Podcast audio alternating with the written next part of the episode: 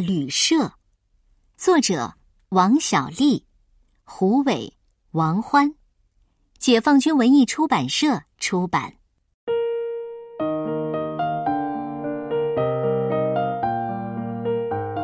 每个城市都有它独一无二的故事，就像人，每个人都有自己难忘的生命瞬间。南昌是一座有故事的城市，我是一个有故事的人。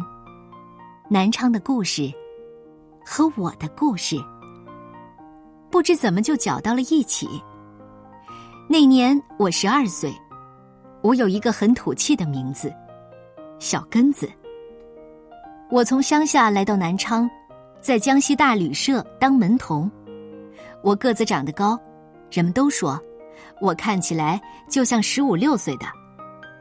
看客人们进进出出，是一件很有趣的事。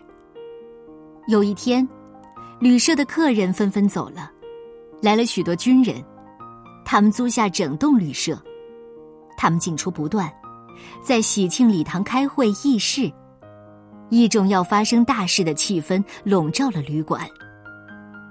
小根子发现了一双目光，那双目光是那么炯炯有神，就像是燃烧着一团火，一团可以。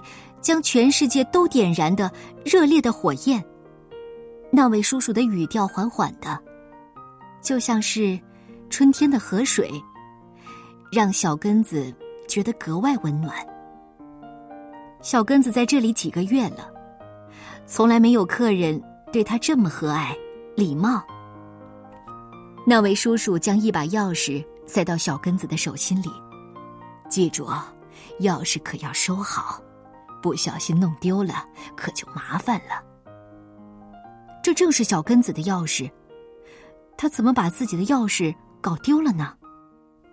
小根子还没来得及向叔叔说句感谢的话，叔叔就不见了。接下来的几天，小根子到处寻找叔叔，却连叔叔的影子都没看到。那天深夜，旅馆响起了枪声，小根子趴在阳台的栏杆上。看见叔叔系着红领结，和其他军人一起跑步到院子里集合。第二天，全城百姓上街庆祝，万寿宫、翠花街、滕王阁、水观音亭这些地方都挤满了人。一切又都恢复如初，军人们都走了，叔叔自然也走了。小根子仍旧当他的门童，站在大旅社门前看客人们进进出出。他每天都盼着奇迹降临。直到十年后，他从一位客人手中的报纸上看到叔叔的照片，叔叔的目光还是那么炯炯有神，他的两道浓眉还是英气逼人，只是他瘦了很多，也显得有些苍老。小根子知道，他该去什么地方了。小根子还是没能见到叔叔，但他知道他正在做着叔叔希望他做的事。闲暇时，他会拿出珍藏了十多年的那把钥匙，定定的端详着。看到这把钥匙，他就像看到叔叔，看到他那双可以将全世界都照亮的目光。小根子回到南昌。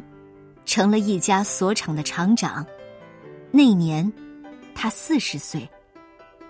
他让人根据那把钥匙设计了锁厂商标，起名“平安锁”。小根子当了爸爸，他儿子长大，他又当了爷爷。后来，他的孙子也长大了，他又成了太爷爷。他一直珍藏着那把钥匙。不断的给孩子们讲述着钥匙的故事。小根子在南昌城里过了大半辈子，他爱这座城市，爱这里的杏花楼、滕王阁、万寿宫。穿梭在这座城市的大街小巷，他觉得自己也成了这座城市的一部分。每年的八月一日，小根子都会回到这里。与一九二七年的那个十二岁少年相遇。二零一七年八月一日，小根子又一次来到了江西大旅社。